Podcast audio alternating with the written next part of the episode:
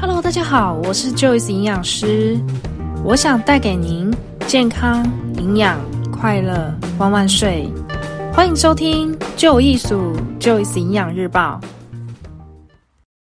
欢迎大家收听就有艺术 Joyce 营养日报。今天是我们银发族营养该注意什么的单元，我们来聊聊达到营养的基础要件是什么。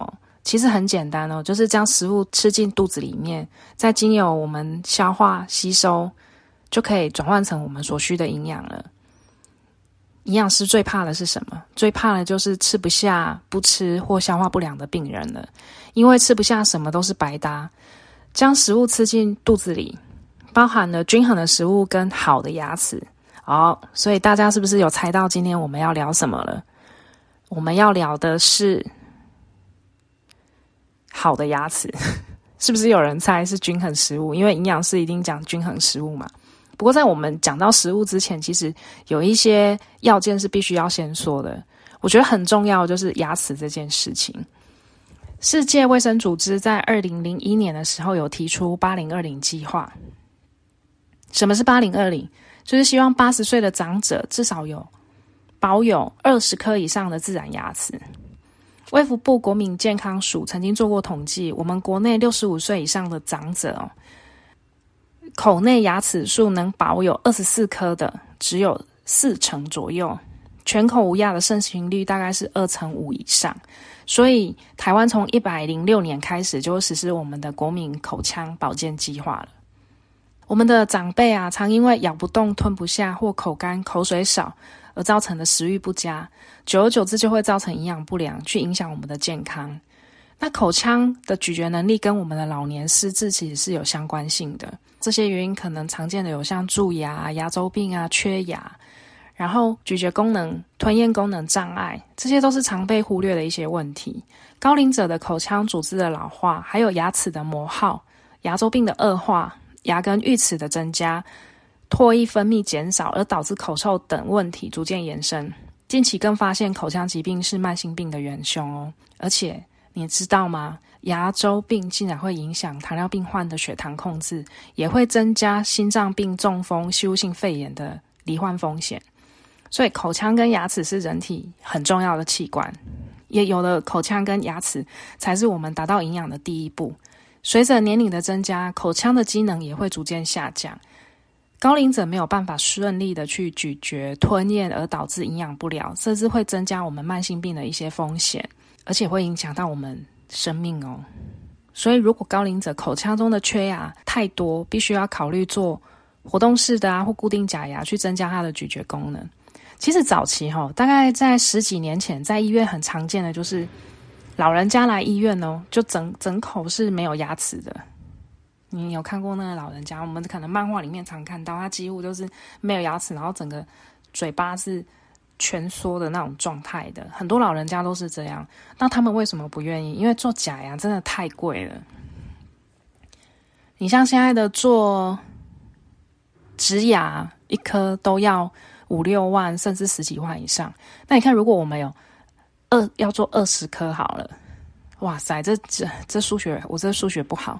你看，这样要花多少钱？而且植牙也不是说你想植就植，你可能就是在牙龈的部分是不够健康的，或者是已经太久就萎缩了，那也是没有办法植牙的。上一次我去上课的时候，听另外一个营养师说，他大概在接近二十年前曾经植过牙，然后那时候医生就跟他说，植完牙之后他什么东西都能吃，所以他就相信了医生的话，就什么都吃。就有有一天，他就他他说他好像吃花生还是什么的，我有点忘记他吃的是什么。他想说医生说什么都能吃，所以他就吃了。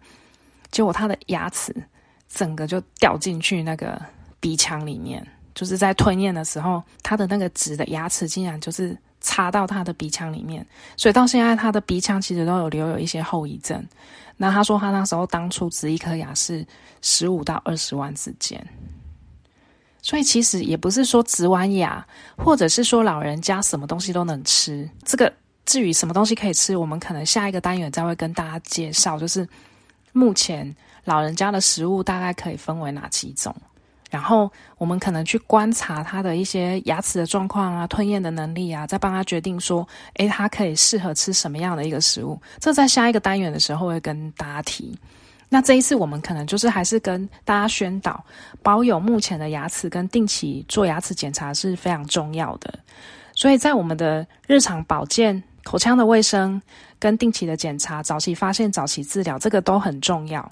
我们回想一下。假设我们有小孩，记不记得以前小孩在婴儿时期，甚至还没有长牙齿的时候，他们喝完牛奶，我们都还会让他喝水漱口，或者是甚至会用一些没有毛的牙刷去帮他们做牙龈的一个按摩。那我们现在对待老人家其实也是一样的，回归到小时候。好，所以有人说老人，诶，老人囡仔醒，就是。老人家就跟小孩一样，其实不只有脾气、品性、个性各方面会跟小孩一样执拗，其实他们的也回归有一些事情也回归到小的时候了。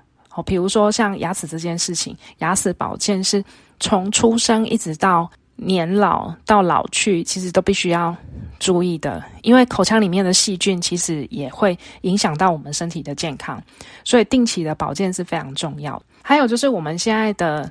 健保给付里面，每半年是可以去洗一次牙的。我觉得这个大家就是要好好的去利用它。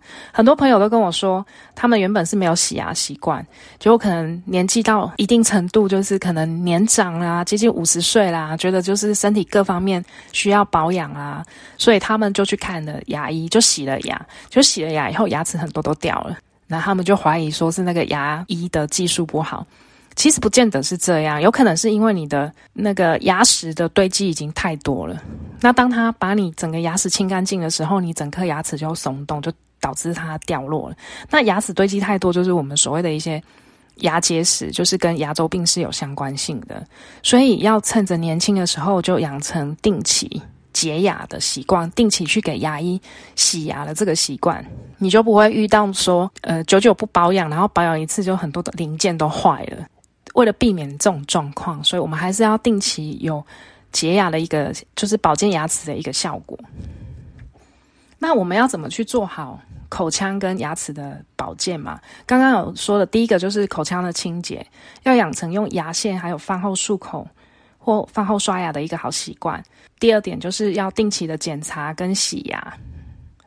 再来就是我们老人家每天最好都能做口腔运动，比如说像健口操。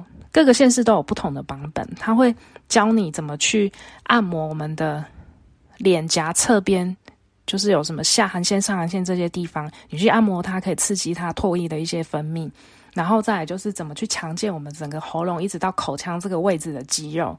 所以健口操各个县市都有出不同版本，好，可能在手机啦、在电脑啦、在电视上，其实你只要搜寻健口操，应该都可以找到你想要的版本。那第二个就是说，我会建议每天老人家每天都唱一首歌。以国语来讲，就建议唱《哥哥爸爸真伟大》，应该大部分人都会唱，因为这我们小时候儿歌里面都会学嘛。哥哥爸爸真伟大，黎明照我家，为国去打仗，当兵笑哈哈。走吧走吧，哥哥爸爸，家是不用你牵挂。只要我长大，只要我长大。因为不确定我这一集有多少人会听，我就等着朋友来跟我说我的歌声怎么样。这是国语的版本，因为他这个哥哥爸爸真伟大，他刚好会用到一些我们必须要练习的音，一、乌、啊，或者是有一些老人家他受过日本教育的，其实日本教育的那些音也是可以的，所以。日语我不会唱啊，但是只要有 r、e、u、a、o 这几个音，其实都是适合拿来每天练习的。台语来讲的话，就会建议唱“点啊嘎”，点啊嘎，念着卡，叫阿爸白滴卡，滴卡口啊滚暖暖，要归囡仔流嘴暖。这是台语的，那我唱的好不好呢？就由大家来跟我说哦。我觉得录 Podcast 很好玩的地方，就是想说什么就说什么，想做什么就做什么。但是我还是希望有人听啦。依据国民健康署资料指出，六十五岁以上的老年人有二十一点八，每周至少有三次会去呛到的现象。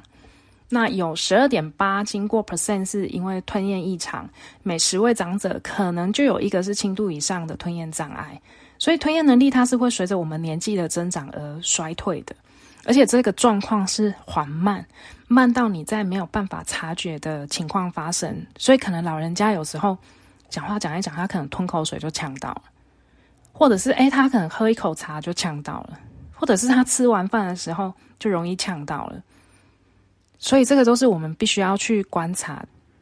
一般人在老化的过程中，我们的舌头跟喉头的功能是会减弱的，这个肌力会变弱，唾液也有可能一直累积在喉咙内。所以，如果老老人家一直干脆呢，就是那个口水一直含在嘴巴里面，一直没有吞进去，也没有吐出来的时候，这就可能就是我们的吞咽功能衰退的一个现象了。那吞咽功能衰退可能会引发什么问题？比如说，他在吃东西的过程中可能会误入呼吸道而引起吸入性肺炎，甚至有窒息的危险。然后容易呛到，进食量逐渐变少，也会造成营养不良。营养不良可能又连带了身体的肌力衰退、大脑机能衰退，然后进而引引发起肌少症跟失智症的发生。就这样一连串的恶性循环。对，这个很简单的吞咽能力其实是很重要的。除了到医院去由医师来做判断或做吞咽摄影这些，可以知道他的吞咽有困难以外，我们有没有一些很简单的测试？有，有简单的测试可以做反复的吞咽唾液的测试，去发现一些真相。反复的唾液吞咽测试三十秒内，他能够吞几次？那如果长辈的口水分泌比较差的情况底下，可以含一 cc 的水或茶，然后如果能够吞六次以上，三十秒吞六次以上，表示它的吞咽功能是良好的。吞咽如果是三到五次，就表示它的吞咽功能稍微有一点需要注意了。那如果只能吞两次，就是有可能有吞咽障碍了。我再详细的简单的说一下我们检测的方法。第一点，我们可以请爷爷奶奶先坐正，可以坐在椅子上或轮椅上或床边都可以。第二个，给爷爷奶奶一 cc 的水含在嘴巴里面，我们可以可以用针筒那种药局都可以买得到的针筒，大概就是一 cc，或者是我们给小朋友喝的那个水杯，就是喝药的时候不是都会附一个水杯，那个也有一 cc 的标示哦。大概给爷爷奶奶一 cc 的水含在嘴巴里面，把口腔稍微湿润一下。